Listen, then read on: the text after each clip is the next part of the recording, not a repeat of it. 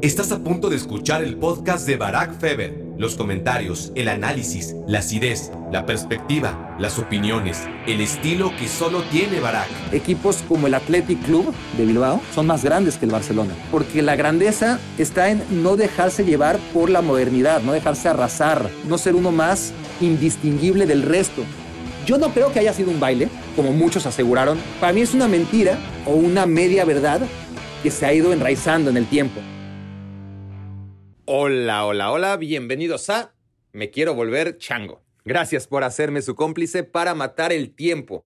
El día de hoy, o la tarde de hoy, la noche de hoy, eh, según sea el caso, después del desastre técnico que significó el capítulo de la semana pasada, espero que no lo hayan sufrido mucho, eh, que de hecho lo hayan disfrutado y terminado. Al final creo que quedó corto pero divertido, pero sí es una pena todas las horas de grabación si yo les contara las historias que se perdieron por culpa de la mala tecnología que padecen las casas de nuestros queridos valedores. Pero bueno, lo pasado pasado quedó en la semana anterior y démosle vuelta a la página porque les decía que hoy vamos a hacer algo un poco distinto a lo que hemos venido haciendo en la historia de Me quiero volver chango. Confío en que les guste. De hecho, anticipo que les va a gustar. Vamos a ver si tengo o no razón en esta intuición, ya me lo harán saber.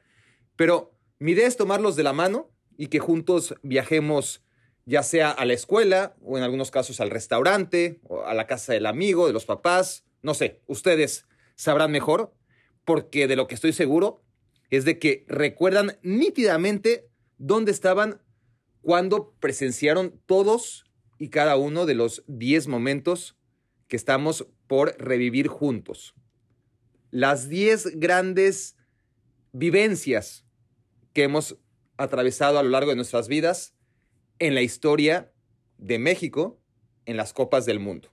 Antes que nada, permítanme recordarles, porque si no se me va a olvidar, siempre me pasa, que la Champions está por reanudarse y eso implica que el fantasy en el que estoy arrasando también se reanuda. Los que son parte de la liga privada de Me Quiero Volver Chango ya saben de qué les estoy hablando, así que no olviden hacer sus cambios porque no quiero excusas.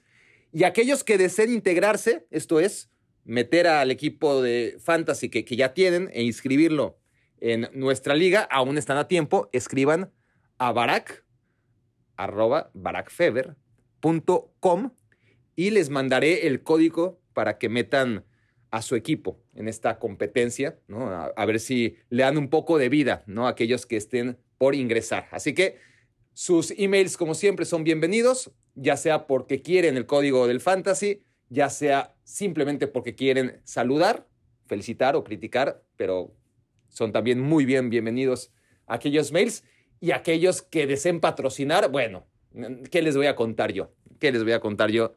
Cómo queremos esos emails. Pero bueno, los 10 grandes momentos en la historia de México en las Copas del Mundo. Empecemos entonces con el número 10. Yo no sé qué edad tenían en 1994. Yo tenía 12. Y ese gol, ese gol de Marcelino Bernal, cambió mi vida. Bueno, a ver, marcó mi vida o mi adolescencia, mejor dicho. No, no, no exageremos tan pronto, por lo menos esperemos a ir un poco más arriba en este ranking porque apenas estamos en el número 10. Pero sí, mi adolescencia fue, tuvo un punto importante, un punto álgido en ese gol de Marcelino Bernal. A lo mejor de ustedes o algunos de ustedes lo ven lejano. Eh, sí, muchos de ustedes estaban muy chavos en 1994 y, y seguramente les pasa como a mí con el gol de Manolo Negrete contra Bulgaria en el Azteca. Sé que existió, lo he visto mil veces, pero no significa gran cosa para mí. Pero si son más o menos de mi edad, sabrán lo que implicó ese gol de Marcelino Bernal. México jugaba contra Italia, volvía a los mundiales. Bueno, creíamos o, nos habían hecho creer eh, que estábamos en el grupo de la muerte porque nos tocaban tres europeos, ¿no? Y, claro, ahí afloraban todos los complejos, europeos, grandotes, primermundistas, en una palabra, mejores. solo por ser europeos. E, e, eso es lo que nos habían dicho, eh, por lo menos lo que escuchábamos, lo que podíamos leer. Porque ahora lo ves en retrospectiva y dices, ¿Irlanda qué? ¿No? O sea, ¿qué ha hecho? ¿A quién le ha ganado? ¿Por qué le teníamos miedo? Noruega menos. Noruega nunca había ido al Mundial hasta entonces y nunca volvió después. ¿Por qué pensábamos que nos iba a ganar? Y nos ganó, por cierto, en el partido del debut. Tenía a Torre André Flo, a Mikland, un mediocampista, chiquitito él. El portero era Tosbet, algo así. Creo que, ya, no me acuerdo. Sí, creo que era Tosbet. Pero Noruega, apenas ahora, tantos años después, con Holland, con Odegaard, con Hauga, ¿no? El del Milan, etcétera. Ahora sí es un equipo más o menos decente, pero entonces, vamos. Y luego, ok, además de Noruega e Irlanda, ahí sí estaba Italia. Ahí sí, inalcanzable. Eso se decía, eso es lo que sentíamos. Si a Noruega e Irlanda nos las pintaban como gigantes, ¿qué decirles de Italia? No, no, nos goleaban seguro. Y entonces llega ese trayazo de Marcelino Bernal en el segundo tiempo cuando todo parecía perdido. Un derechazo desde fuera del área que no reventó la red de milagro, ¿no? Gianluca Pagliuca, el portero italiano, nunca había visto algo así como ese disparo de Marcelino Bernal. Ahora, por favor, no intenten ver el video en YouTube porque se van a decepcionar como yo lo hice antes de grabar este episodio, porque lo que recordaba lo que todavía quiero recordar es muy distinto a lo que luego se ve en la realidad. En, mi cabeza, el tiro era como se los describí, ¿no? Como en supercampeones, a una velocidad de, que sacaba fuego el balón. Y en realidad, pues es un tirito ahí medio pinchurriento, ¿no? Le, pega bien, pero, pero nada, nada del otro mundo, Marcelino. Aparte que la imagen ni siquiera está en HD. En esa época, pues claro, no existía el alta definición, y nosotros éramos felices, intuyendo o pensando que esos píxeles eran más que suficientes para enseñarnos lo que estaba aconteciendo. Pues esa era la normalidad, ¿no? Ni, siquiera nos podíamos a pensar que no se veía tan bien. Ahora nos damos cuenta lo, mal que, se veía la televisión en esa época. Ahora ves ese gol, ¿no? En, la época en la que estamos, en la del HD, y los golazos que vemos a cada rato, eh, a través, obviamente, del acceso que tenemos al fútbol internacional y que en esa época no teníamos tanto. Y pues la gente que vea ese gol se preguntará con razón por qué tanto mame con el gol de Marcelino Bernal. Bueno, a lo mejor no fue ese golazo que creíamos o que todavía queremos seguir creyendo, quienes lo gritamos en vivo, pero nos metió a octavos de final. Y encima, en primer lugar de grupo, ¿no? Lo, lo impensable. Estábamos fuera antes de ese gol. La derrota contra Noruega en el debut, nos había condenado, ¿no? Estábamos destinados, ya predestinados a perder contra Italia, que a su vez en ese encuentro, que era el último de la fase grupos, no tenía margen de error porque ellos habían perdido también en su debut contra Irlanda. Pero pues, nos decían lo de siempre, ¿no? Que Italia siempre así es, que va de, de menos a más, que, que no había manera de ganarles en un partido en el que ellos necesitaban ganar para avanzar, o por lo menos empatar, como ocurrió después. Y bueno, Marcelino disparó de media distancia, no anduvo pensando en todo lo que se decía, y México con ese gol, el gol del empate, avanzaba en primer lugar del grupo de la muerte o del que nos dijeron era el grupo de la muerte con tres europeos en Estados Unidos 1994. Y sí, al final, en ese grupo, todos les ganaron a todos, ¿no? Como en piedra, papel o tijera. Todos acabaron con cuatro puntos y diferencia de cero goles. Pero México acabó primero y Noruega último, todos con cuatro puntos. Irlanda e Italia igual clasificaron, pero el primer lugar fue México. Y ese gol de Marcelino Bernal era el momento más grande de todos los tiempos, ¿no? al menos para un niño de 12 años. Hoy ya les puedo decir que viví nueve momentos más grandes con la selección que estamos por enumerar. Viajemos, de hecho, para el número 9, cuatro años en el tiempo, y así nos encontramos juntos en Francia 98. Viajen conmigo, visualícenlo, por favor, recuérdenlo. Es nuestro momento, ¿no? Al que yo dictatorialmente, eso sí, lo pongo en noveno lugar. Ahí sí no pueden escoger, porque es por más que son mis invitados en este viaje, pues sí, eh, el orden lo dispongo yo.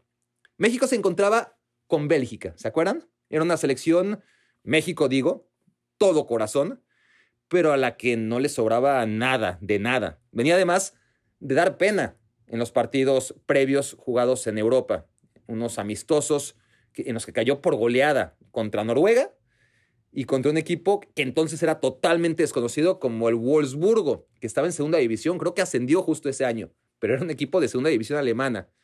Perdió 4-1 y 5-1 o 5-1 y 5-2, no sé, una vergüenza total.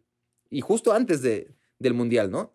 Después de las eliminatorias mundialistas, me acuerdo un, un empate en el Azteca 3 3 con Costa Rica que parecía el fin del mundo y que le costó el puesto a Bora, a pesar de que México había clasificado en primer lugar y que México no volvió a clasificar en primer mundial en una eliminatoria en mucho, mucho tiempo. Pero bueno, echaron a Bora, trajeron a La Puente, que entonces era el técnico del muy exitoso Necaxa, pero con la selección no daba una y andaba con el tiempo encima, ¿no? Y yo estaba seguro de que México iba a dar pena en el Mundial, eh, sobre todo por los antecedentes de los que les estoy hablando, ¿no? Eh, la Copa del Mundo estaba a una semana de jugarse y México perdía por goleada ahí donde se paraba ante rivales eh, bastante pequeños. Y luego, pues llega el partido contra Corea y me doy cuenta, nos damos cuenta, pues que no estábamos tan mal como parecía. 3 a 1, dos goles de Luis Hernández, pero todo volvió a ser oscuro contra Bélgica. Primer tiempo, dos goles de Mark Wilmots, perdíamos 2-0 y encima con 10 hombres desde el minuto 20 o 25 por la expulsión de Pavel Pardo. El bebé Pardo, cuando realmente era un bebé. Y, y, encima el último partido era contra Países Bajos, ¿no? En, ese momento todos le decían Holanda. Y bueno, todavía todo el mundo así le llama. Pero bueno, vámonos a ese momento número 9, a esa epifanía. Eh, México estaba eliminado, como todos esperábamos. Eh, Alberto García Aspe tiró un penal con la sombra encima de lo que había ocurrido cuatro años antes y, que no se preocupen, ya repasaremos en su momento las peores historias, los peores recuerdos, pero, pero no en este episodio. Entonces llega García Aspe, que todavía lo recordamos aún a estas alturas de nuestras vidas por haber fallado aquel penal contra Bulgaria en 1994. Es cierto que Marcelino Bernal y Jorge Rodríguez también fallaron, y casi todos nos acordamos, pero, pero tendemos a, si mencionamos a uno, nos acordamos siempre de García Aspe. Bueno, Aspe anota contra Bélgica, nadie se va a acordar de eso porque García Aspe nunca había fallado un penal y fue a fallarlo justo cuatro años antes contra Bulgaria, en 1994. La sensación entonces, cuando le dieron el balón, cuando agarró el capitán el balón para, para tratar de meterse en ese partido contra Bélgica, pues la sensación era, lo va a fallar seguro. Y cuando lo mete, bueno, la sensación era, pues ya para qué, ¿no? El bueno era hace cuatro años y ahora solo es el gol de la honra porque de todas formas estamos perdiendo contra Bélgica 2 a 1 y vamos a quedar fuera. Pero ese penal de García Aspe, del que nadie se acuerda, fue el que hizo posible el momento en el que estamos aterrizando y que creo que ya están intuyendo desde hace rato, ¿no? Mejor dicho, ese gol de García Aspe por la vía de la pena máxima es la que le da valor al momentazo número 9 de México en nuestra historia de los mundiales. Minuto 62, más o menos igual que cuando Marcelino Bernal, cuatro años antes, y, y México vistiendo de blanco, igual que en aquel partido contra Italia que recordábamos en el número 10 de este ranking. Solo que, sí, camiseta blanca, pero pantalón blanco, ¿no? No, no el pantalón rojo de aquel partido contra Italia en el 94 y, claro, el archirrecordado calendario azteca difuminado en la camiseta. México atacando la portería de la izquierda en nuestras pantallas, sí, también como en aquel gol de Marcelino Bernal, Cabrito Arellano conduce, cambio de juego a Ramón Ramírez, que aparece por la izquierda, hasta línea de fondo llega Ramón, centra al área chica y, y ustedes saben qué sigue. Y si no saben qué sigue, por favor, apaguen el teléfono inmediatamente o la radio o lo que estén escuchando y pongan reggaetón, que esto no es para ustedes. Sí, claro que saben qué sigue después. No es necesario que lo narre. aparece la leyenda, ¿no? Que, que aún no lo era. Cuauhtémoc Blanco aún no era la gran leyenda, era un gran jugador, pero por supuesto que todavía estaba escribiéndola. Pero, de hecho, eso, ¿no? Venía de hacer lo que ahora mismo, y, también en esa época, estaba la mitad entre el orgullo y, la vergüenza, ¿no? O sea, ver a Cuauhtémoc Blanco haciendo la cuautemiña contra los coreanos, creo que todavía nos deja con esa sensación agridulce, ambigua, de, de qué chingón. Y puta, qué pena, ¿no? No, no vengas a hacerlo en un mundial, ¿no? Porque claro, era eh, medio antiestético y quién sabe ni, ni siquiera si, si es reglamentario o no, ¿no? La, la retención de balón, esa famosa Cuauhtemiña que venía de hacer dos veces Cuauhtémoc Blanco en el partido previo contra Corea del Sur. Y a propósito de eso, no, no, no nos acordamos del gol de Cuauhtémoc Blanco, eh, pero no nos acordamos tanto de que el pase fue de Ramón Ramírez. Y menos aún que la jugada que lo cambió todo, que probablemente cambió la historia de México en los mundiales, porque es que todo habría sido distinto tal vez si México hubiera quedado eliminado en Francia 98 como todos esperábamos. A ver, entonces, claro, el efecto dominó y, todo cambia, pero, pero imagínense que México no llega a octavos de final en Francia 98, ¿no? Entonces, llegaría con esa inseguridad al Mundial de Corea 2002, donde encima le iba a tocar un grupo durísimo, y a lo mejor ahora no estaríamos hablando de que México pasó de la fase de grupos tantas veces seguidas. Pero de no ser porque Ramón Ramírez apareció, México jugando aparte con uno menos.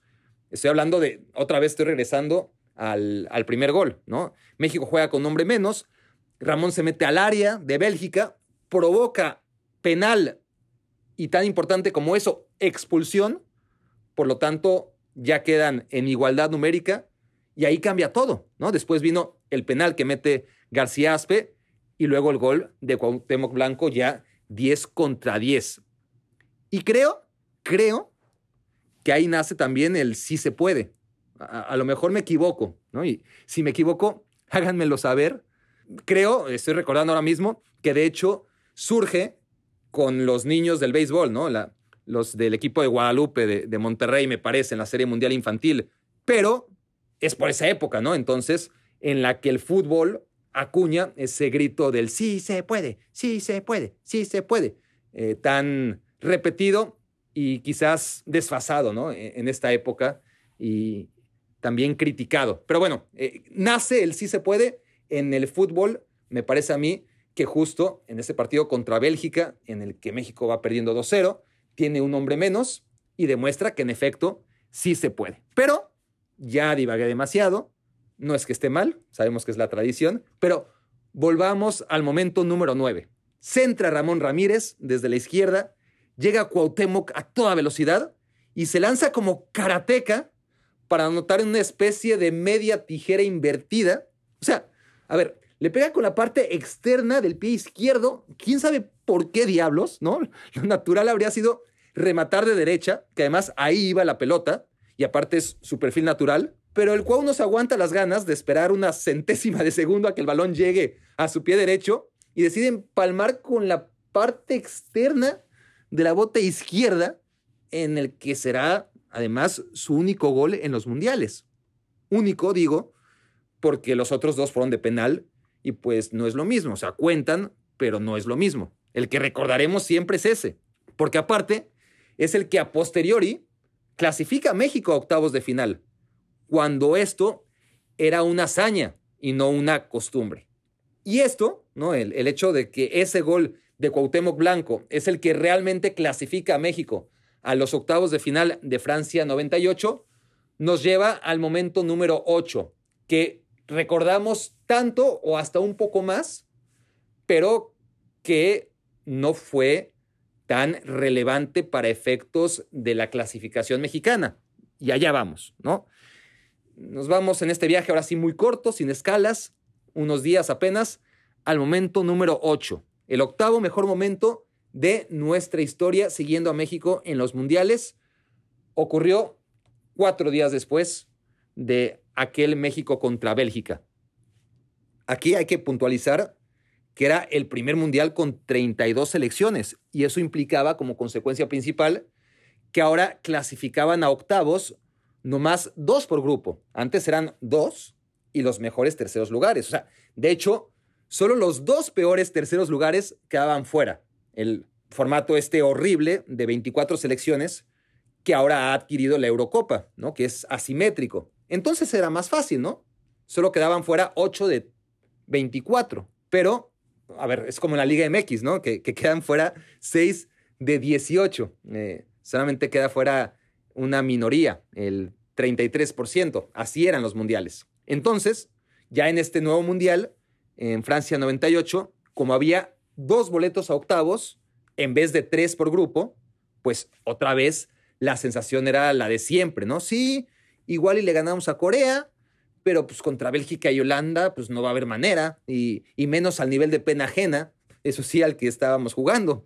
Eh, esas goleadas que, que, les digo, ¿no? Esos amistosos ya estando en Europa, ¿no? olvídenlo, ¿no? No hay forma de conseguir uno de los dos boletos a octavos de final.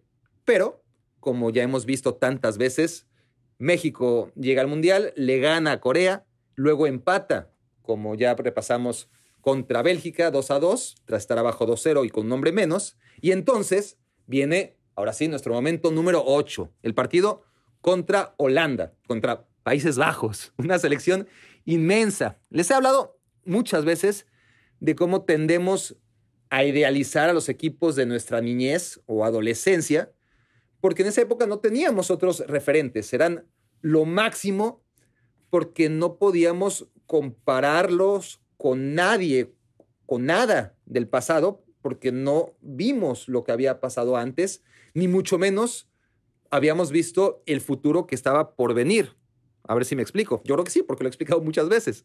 Y entonces ahí, encapsulados, quedan atrapados nuestros ídolos o, nuestros grandes equipos. Y para mí, Países Bajos de 1998, ¿qué diablos? La Holanda del 98 es y será mi selección favorita en la historia de los mundiales.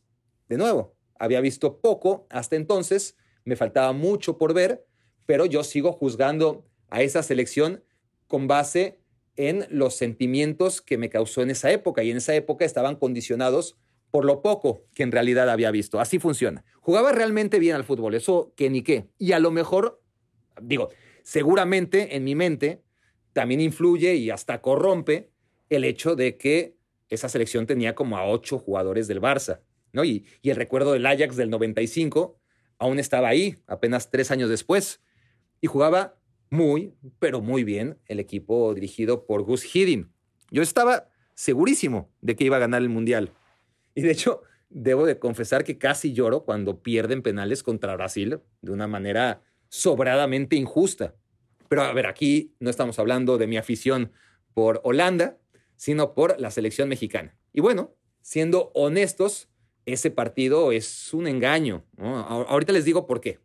Holanda o Países Bajos empieza como siempre, arrasando, y entonces México vuelve a ser el de aquellos partidos amistosos contra Noruega y Wolfsburgo, un muñeco de trapo, ¿no? Una bola de estambre a merced de las garras del león neerlandés. México va perdiendo 2-0 como al minuto 15 y la naranja mecánica, ¿no? Así no caigo en la tentación de mal llamarle Holanda. Se lo tomó con calma, ¿no? El resto del partido. La verdad era un juego para que México fuera perdiendo 4-0. Pero a 15 minutos del final anota Peláez y luego Cuauhtémoc Blanco. Pero el gol de Cuauhtémoc Blanco, en apretado fuera de lugar, fue invalidado.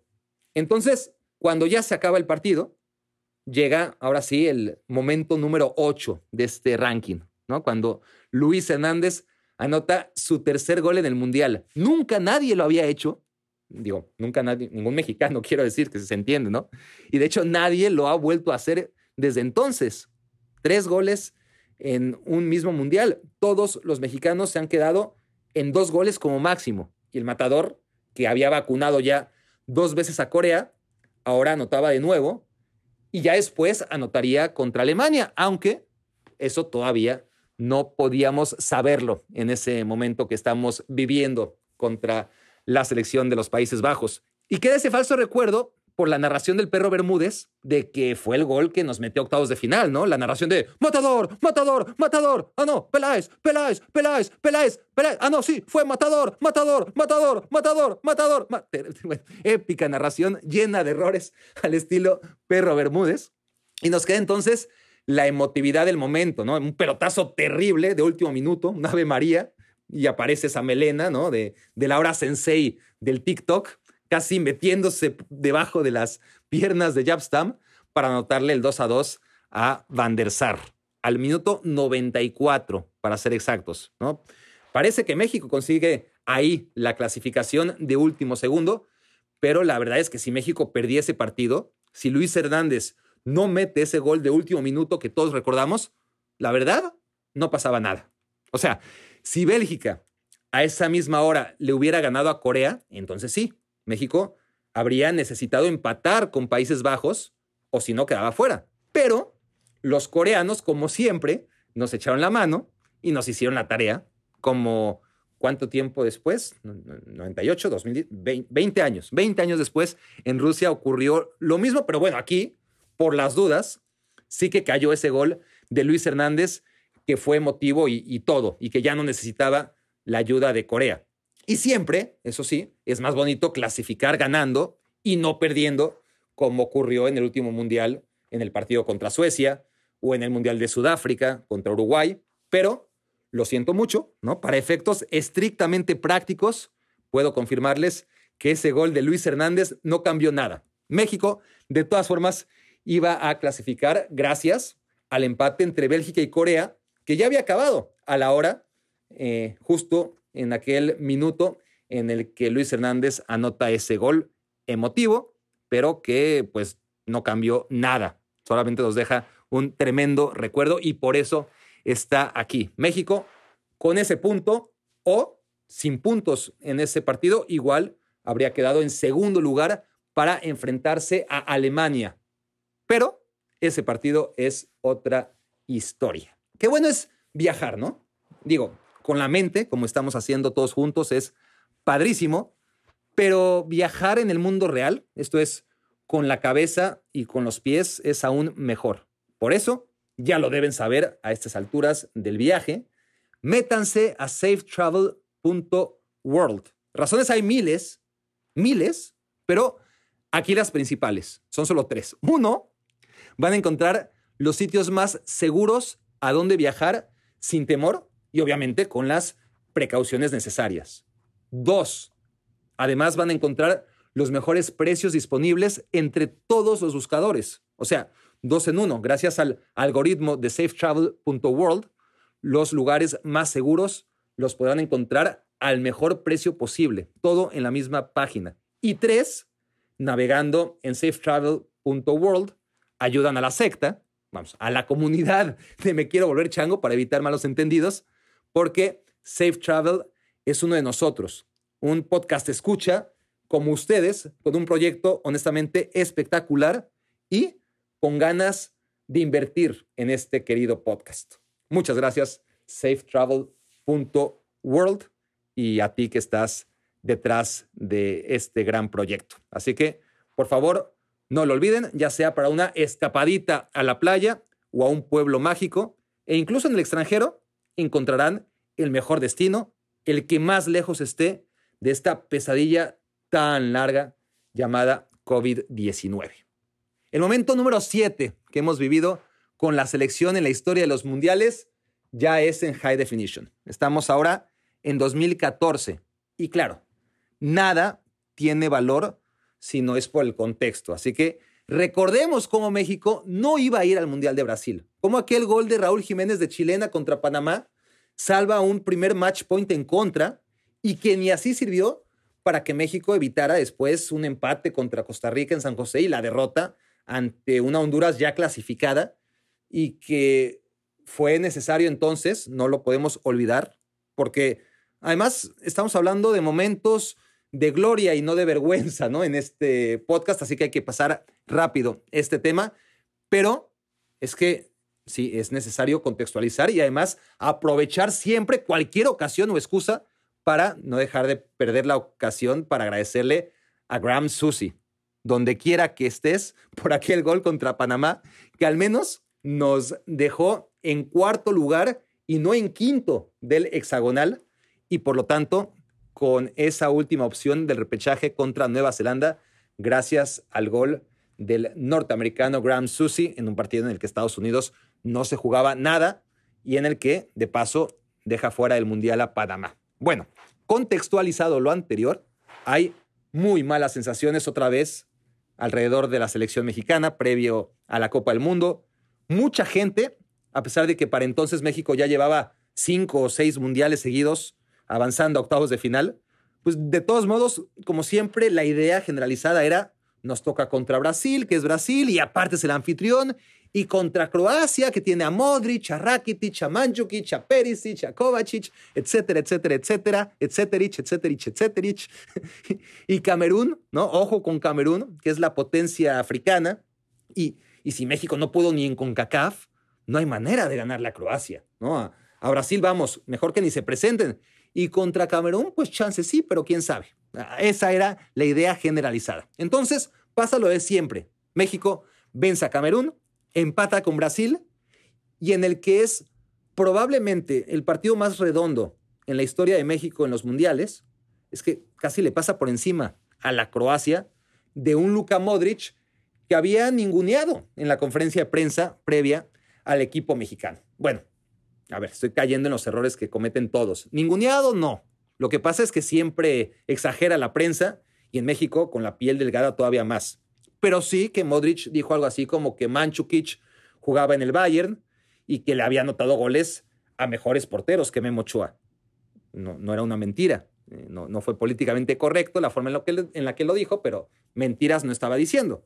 Y dijo algo así como que Croacia individualmente tenía mejores jugadores que México, lo que es una realidad inapelable, ¿no? Y, y si alguien lo dudaba, quedó claro cuatro años después, cuando Croacia con esa misma base de jugadores, jugó la final del Mundial y más allá del resultado, es que habrá que ver el partido otra vez y los errores arbitrales y, la suerte que tuvo Francia. Pero bueno, Croacia no fue menos que, que Francia en esa final. Pero eso no iba a ocurrir hasta cuatro años después. En nuestro momento, el 7 de este ranking, Croacia y México juegan un partido de octavos de final adelantado.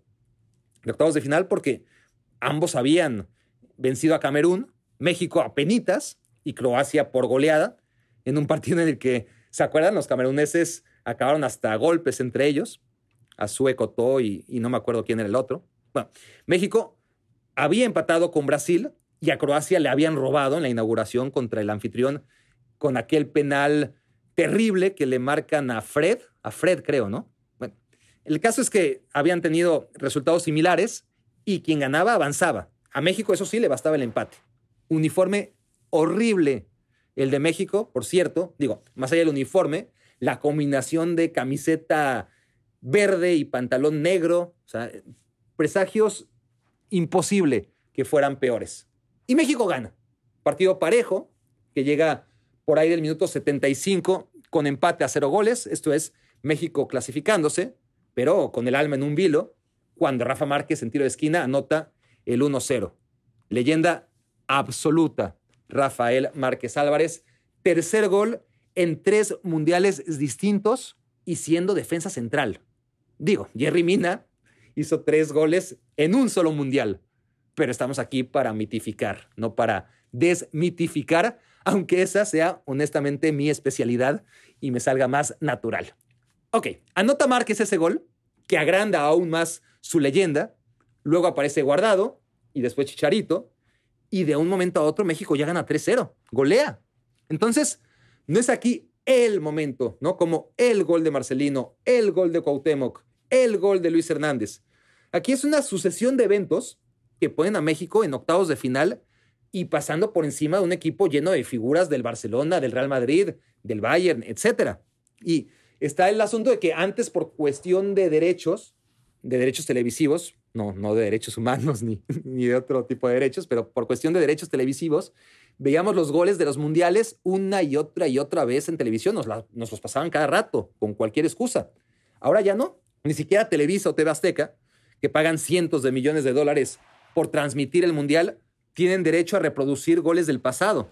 Pero bueno, afortunadamente ahí está Internet para revivir esos momentos menos lejanos, pero que por culpa de la FIFA se van apagando rápido, ¿no? Es, por lo menos, mi sensación de que es mucho más fácil acceder a los goles de antes del Mundial de Alemania 2006 que a todos aquellos que están como secuestrados a partir de 2006 y que, ya les digo yo, afortunadamente en estos tiempos sí que no tienes que esperar a que alguien en la tele decida pasártelos, tú, puedes acudir a ellos en cualquier momento.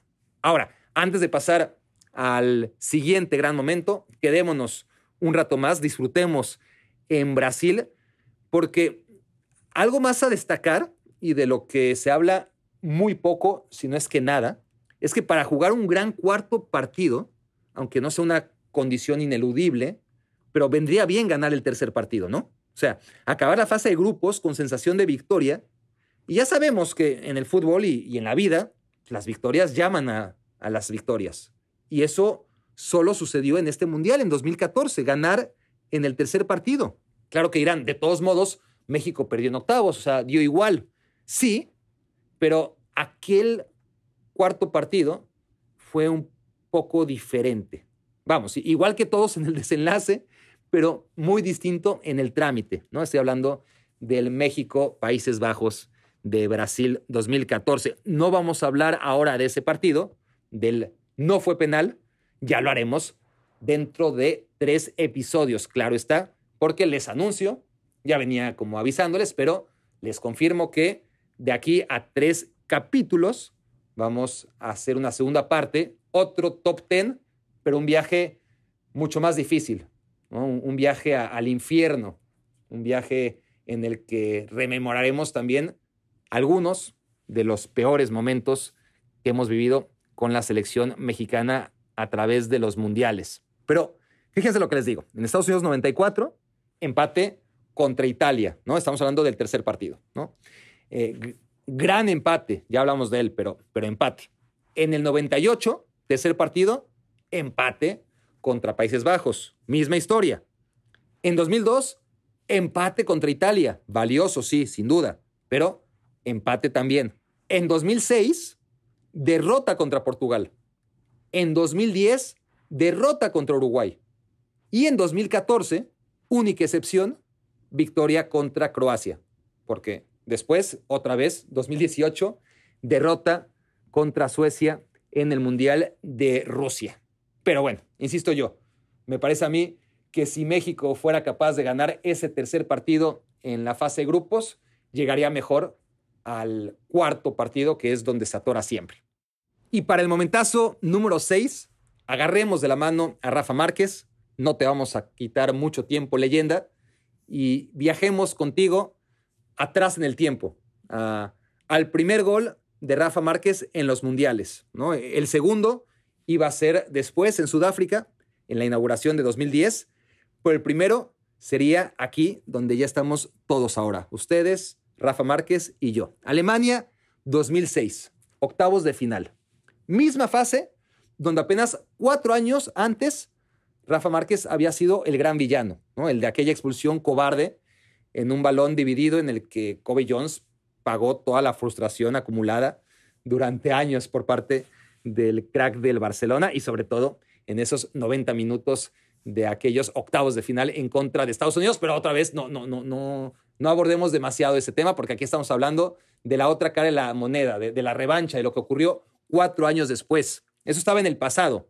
México, a este mundial, de Alemania, sí que llegaba bien, algo sin precedentes. Ya hemos visto lo mal que llegaba México a los mundiales de Francia 98 o de Brasil 2014. Aquí la historia es totalmente distinta.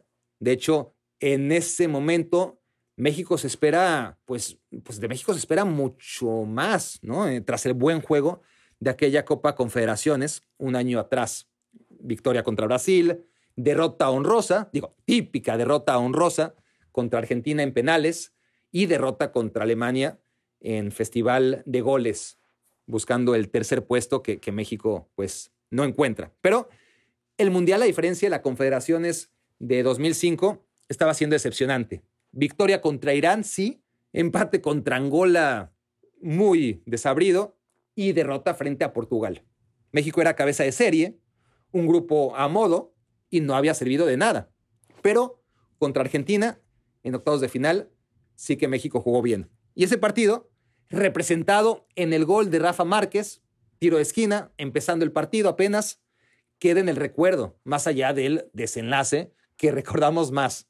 Yo no creo que haya sido un baile, como muchos aseguraron en el momento, y para mí es una mentira o una media verdad que se ha ido enraizando en el tiempo, ¿no? Y ahora todo el mundo habla de que México bailó a Argentina, cuando en realidad revisas el partido, que ya lo hice, eh, o las estadísticas, y fue mucho más parejo de lo que se dice.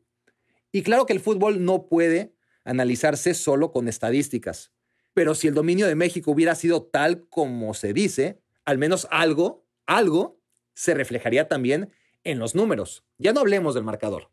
Pero, de todos modos, sí, concedamos ese partido contra Argentina en octavos de final, imponiendo condiciones, que es un gran momento de México en la historia de los mundiales. Ahora que lo pienso, a lo mejor lo puse demasiado arriba, ¿no? En esta lista, pero bueno, al parecer yo también soy un poco víctima del humo de Ricardo Antonio Lavolpe. Vamos a hacer una pequeña pausa. Vamos a tomar un poco de aire, una escala amable, por supuesto, eh, interesante, eso espero, para contestar las preguntas de nuestros miembros fundadores, aquellos que han escrito a mi dirección de correo electrónico queriendo ser parte de esto antes que nadie y con ello, pues sí, participar en el fantasy, como ya hablamos, y tener la aspiración de que salgan sorteados cada semana y puedan hacerme llegar sus preguntas a través de del audio o del video. Vamos a escuchar primero a Arnold. 2006 fue Leipzig, 2010 Johannesburgo, 2014 Fortaleza, 2018 Samara y en el 2022 alguna ciudad de Qatar. ¿O crees, Barak, que esta vez México pueda llegar al famoso quinto partido o bien nos quedaremos en primera ronda? Un saludo a todos y a todas. Es que ya fueron demasiadas, ¿no, Arnold? Y además es que ahora sí que es ahora o nunca, ¿no? Este es el último mundial con tres partidos en fase de grupos. A partir de 2026 ya van a ser dos partidos y luego el cuarto partido vendrá tras ganar el tercero a eliminatoria directa, ¿no? O sea, técnicamente volverá a ser el cuarto partido, pero no será lo mismo, ya no, porque habrás, si es que llegas, ganado ese tercer partido con el que ya tendrás la sensación de que, bueno, ya, ganaste un partido en el que era ganar o morir, ¿no? Ganar y avanzar la siguiente ronda. Así que se va a acelerar ese proceso, pero, pero eso de jugar tres partidos en la fase de grupos y llegar a un cuarto partido y ahora sí demostrar que puedes ganarlo, Qatar es la última oportunidad. Ahora bien, yo siempre valoro el hecho de llegar y llegar y llegar y llegar y llegar y llegar y llegar. Grupos fáciles, grupos imposibles, grupos complicados. A México le da igual, ¿no? Le ha tocado de todo y siempre llega. Entonces, no nos enfoquemos únicamente en el siempre fracasamos en el cuarto partido. Nunca llegamos al quinto partido. La maldición del quinto partido. Valoremos también la bendición del segundo partido, donde siempre nos va bien. O sea, solo Brasil, porque ya ni siquiera Alemania, solamente Brasil ha clasificado siempre a la siguiente ronda desde 1994. Brasil y México, hasta ahí. o sea, Brasil no solamente desde el 94, Brasil siempre, ¿no? Pero, pero se entiende. Si empezamos a contar desde el 94, las únicas selecciones que todos los mundiales jugados desde entonces han tenido presencia como mínimo en octavos de final son Brasil y México. Todos, todos han tenido al menos un mundial negro en el que juegan tres partidos y se van. O incluso se han quedado fuera del mundial algunos. Entonces, si pensamos que en Qatar puede acabarse la maldición, o si no creemos en confabulaciones esotéricas, entonces la improbabilidad estadística de que por octava ocasión, octava o novena, 94, 98, 2002, 2006, 2010, 14, 8, 22, octava.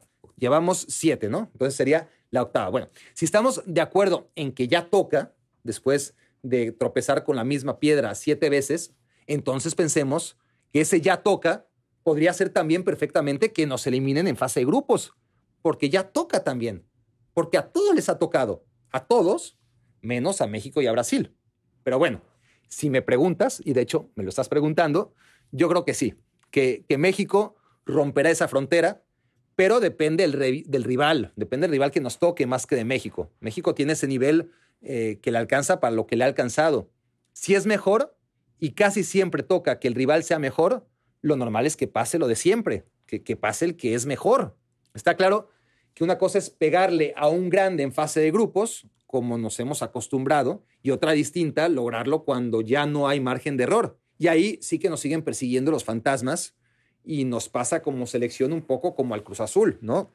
Se habla tanto del cuarto partido, se condiciona tanto esa, entre comillas, final, ¿no? Eh, el éxito o el fracaso de una selección, de un proceso de cuatro años, está tan condicionado a esos 90 minutos que ocurren cada cuatro años, que cuando llega el momento, por más que la selección parezca bien mentalizada, lista, eh, no para pensar en el quinto partido, ¿eh? sino para ganar el Mundial, porque eso dicen todos los futbolistas. Fuchi al quinto partido. Yo estoy aquí para ganar el Mundial. Guácala, el quinto partido. A la mera hora, ese cuarto partido les viene grande, porque el rival es muy bueno, casi siempre, y también porque todos hemos contribuido a bloquear a nuestra selección cuando llega el gran partido, ¿no? O el momento definitivo de ese cuarto gran partido, ¿no? El de octavos de final. Ahora, atendamos a Iván Casarrubias. Dice, mi pregunta, respecto a un top 5 o 10 de ligas de fútbol, teniendo en cuenta infraestructura, competitividad, etcétera, con la finalidad de saber en qué lugar pones a la Liga MX y sobre todo saber en qué lugar la pones contando solo las ligas del continente americano. Bueno, mira, si, hablamos de la liga que tiene a los dos mejores equipos, a los que venían siendo en los últimos 10, 15 años y que siguen siendo los más populares y que probablemente lo seguirán siendo, al menos en esta región, tenemos que hablar de la española, pero ya no, eso ya pasó.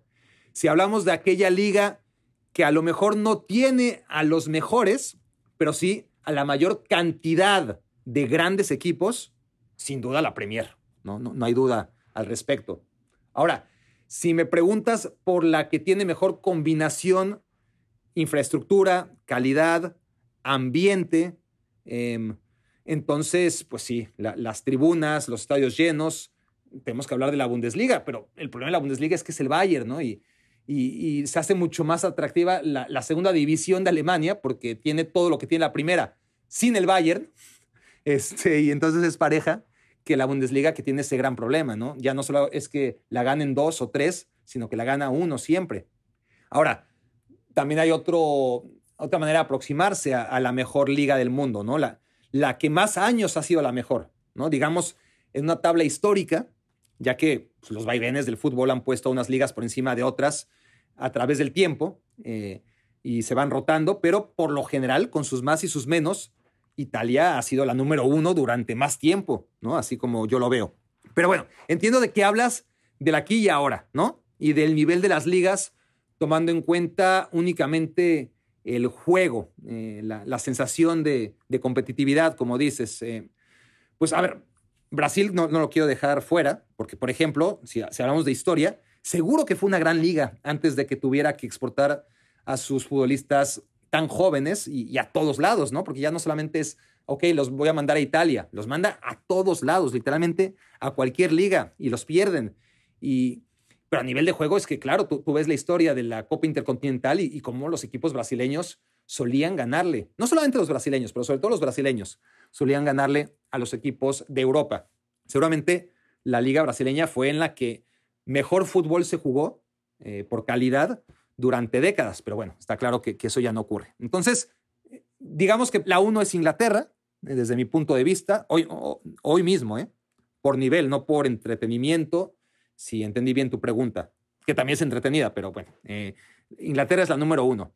España sería la dos, Italia, últimamente más cerca, ¿no? Cada vez más cerca, de hecho, la pongo en tres, Alemania cuatro, luego ya bastante atrás, pero pero Francia tiene mucho, mucho, mucho, mucho talento. Así que hay quien ningunea la liga francesa, pero hay que ver cuántas figuras de, los, de las otras cuatro ligas importantes, esto es de Inglaterra, de Italia, de Alemania y de España, ¿cuántos jugadores cracks de esas ligas no salieron de la Liga 1? Muchísimos. Y una liga que además era muy divertida sin el Paris Saint-Germain. Ese es el problema, que, que, el problema de la Bundesliga en realidad es el Bayern. El problema de, la liga francesa es el Paris Saint-Germain. Vamos, a ver, con, el Paris Saint-Germain sí que existía la, liga en pareja, pero, pero obviamente el otro Paris Saint-Germain. Una época en la que ciertamente Lyon llegó a ganar siete títulos consecutivos, pero eso tuvo muchísimo mérito, porque su nómina era muy similar a la del propio Paris Saint-Germain, a la del Olympique de Marsella, y luego llegó una rotación de títulos en la que me acuerdo que ganó el Montpellier y ganó el Nantes y ganó el Olympique de Marsella. Y bueno, eh, ganaron muchísimos equipos. El, el Bordeaux de Laurent Blanc, cada año ganaba un equipo distinto. Entonces eso era bastante entretenido. Pero bueno, no hablemos del pasado, del presente. Por la cantidad de talentos que genera, pongo a Francia en quinto lugar. Y luego, ahí sí viene desde mi punto de vista una gran distancia, un abismo con el resto de ligas. Eh, de la quinta a la sexta liga, creo que sí hay una distancia considerable. Yo no sigo mucho la liga brasileña, de hecho no la sigo, pero sí que veo a sus equipos en la Libertadores y siempre acaban dominando, ¿no? A pesar de que últimamente River y Boca sí que se han puesto las pilas. Pero, como te decía de Francia, ¿no? A veces es el Palmeiras, antes el Flamengo, luego te aparecen Corinthians, eh, gremio, Internacional, Atlético Mineiro, Santos, en fin, hay una clase media alta a considerar, ¿no? El tema es que es un desmadre y cada equipo tiene 50 futbolistas y los venden de un día a otro. Pero sí, creo que el brasileño, el Brasileirao, es la sexta mejor liga del mundo, porque además tiene esa capacidad de que figuras del fútbol brasileño que se fueron a Europa llegan de regreso a Brasil a un muy buen nivel físico, muchos de ellos, y, además hay algunos jugadores interesantes de, Argentina, de, Uruguay. Sí, eh, a nivel continental tengo pocas dudas de que Brasil es la mejor liga. Ahora, en la séptima, ahí sí es un tema muy abierto. Eh, Portugal y Países Bajos tienen dos, tres equipos muy buenos, dos o tres aceptables, y el resto terribles. O sea, no hay clase media en esas ligas. ¿no? Los gigantes compiten contra equipos que en otras ligas, en las grandes ligas, quiero decir, serían probablemente tercera división. ¿no? Así que es difícil comparar ligas como estas con la Liga MX porque no hay equipos en México del nivel del Ajax o del PCB, del Porto o del Benfica. Cierto es que tampoco es que Tigres y Monterrey en los últimos años estén tan lejos de, esa clase de equipos. Eso es verdad. Pero es que eso es debatible. Pero porque Benfica y, Sporting, bueno, Sporting ahora de hecho está aprovechando eh, la crisis evidente que tienen Benfica y Porto.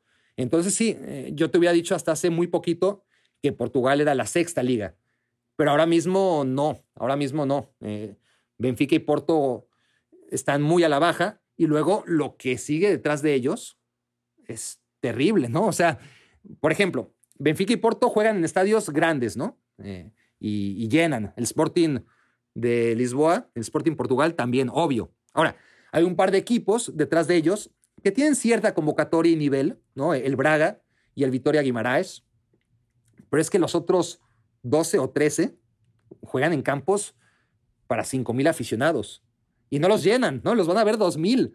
Es tremendo, ¿no? En la Eredivisie es similar el asunto, no, no tan dramático, pero, pero es similar, ¿no? vemos el nivel de los defensas, por ejemplo, y, y, es terrible en general, más allá de que hay mucho talento de, exportación. Así que yo iría más por colocar a la Liga MX por ahí con Rusia y Turquía, ¿no? Por, la capacidad económica que, que tienen estas ligas, eh, en los puestos 7, 8 y 9, ¿no? Liga MX, Liga Rusa, Liga Turca, acomódalas como quieras, 7, 8, 9. Y ahí por debajo, en el décimo puesto, siendo ligas donde hay tres equipos muy buenos, pero el resto realmente miserables, pues en el décimo lugar pondría empatados a la Eredivisie y a la Liga Portuguesa. Una última pregunta para responderle a Víctor Santiago. Confío en que estas respuestas sean de interés general, ¿eh? no, crean que, que, le pueden adelantar. No, claro que pueden adelantarle. Adelántenle si así quieren, obviamente. Eh, este es su podcast, pero claro que selecciono preguntas que considero yo pueden ser interesantes para todos, como la de Víctor Santiago, que me dice, ¿qué consuelo le darías a un aficionado del español cuyo equipo es la antítesis de lo que es el Barcelona? O, ¿sabes qué motiva a aficionados del español, Torino, Atlas, a seguir a sus clubes cuando sus acérrimos rivales están muy por encima de ellos? Se refiere obviamente a, Juventus o Chivas. Respondí, Víctor, a una pregunta similar hace unos episodios. Yo creo que equipos como el Athletic Club de Bilbao son más grandes que el Barcelona, porque la grandeza está en no dejarse llevar por la modernidad, no dejarse arrasar, en no convertirse en algo que no eras, no ser uno más indistinguible del resto, como le pasa concretamente al Barcelona y a tantos otros. Porque los títulos no te dan grandeza, así como el dinero no te da la felicidad. Ayudan, sí, pero la grandeza la lleva cada uno dentro, siendo fiel a sus tradiciones, a su manera de jugar, al trabajo de la cantera. cada uno tiene ¿no? su sello de identidad, pero sobre todo a la capacidad de representar dignamente a la ciudad, o en este caso a la colonia que defiendes, o a la minoría de la ciudad, ¿no? en, casos como los que preguntas de, del Atlas, del Torino o del Español de Barcelona. Porque en esos casos, ganar un derby equivale en felicidad a ganar una liga. Pero es que es una alegría mucho más genuina, ¿no? Eh, que cuando sus rivales ganan la liga, porque no son los favoritos. Es algo que los llamados grandes nunca podrán experimentar, ¿no? La Juventus, eh, Chivas o el Barcelona, por hablar de los ejemplos que citas, la sensación de ganar cuando nadie lo espera, ¿no? Cuando eres grande, solo estás haciendo tu trabajo, lo que todos esperan que hagas, lo que pagaste, ¿no? Para, para tener lo que quieres, o sea, ganar. Estás comprando tus victorias. Luego, cosas como vender a un futbolista de los tuyos, que a la afición de equipos pequeños pues les, genera mucha mayor satisfacción que aquellos aficionados de equipos que se dedican a comprar a futbolistas. Están mal criados, ¿no? Eh, ese placer de vender y seguir compitiendo y, y, así disfrutas de tu equipo, pero también disfrutas de que aquel jugador que siempre será tuyo, aunque vista otros colores, triunfe en otro equipo, siempre y cuando no sea el de la misma ciudad, ¿verdad? Pero bueno, es un doble placer, ¿no? Eh, y, sobre todo vender y seguir compitiendo. Esa es la grandeza, ¿no? De, pues ahora mismo que tienen que buscar los equipos de los que hablas, pero que la tienen el Atalanta o el Lille, entre otros tantos ejemplos, ¿no? Que podríamos repasar. Jugar de una manera determinada, sentir que los chicos que están jugando con tu camiseta son tuyos, ¿no? Una representación de los chicos de tu ciudad. Sentir que, que son tus primos, si eres joven, sobrinos, si eres mayor, o sea, que son parte de ti, que, crecieron con tus costumbres. Esa, esa es una grandeza a la que no pueden aspirar los que son grandes porque ganan títulos, pero no tienen alma, porque la grandeza está en el alma, ¿no? Y vaya que hay equipos que tienen mucho más alma que Real Madrid, Barcelona, Bayern, Juventus, París Saint-Germain, etc.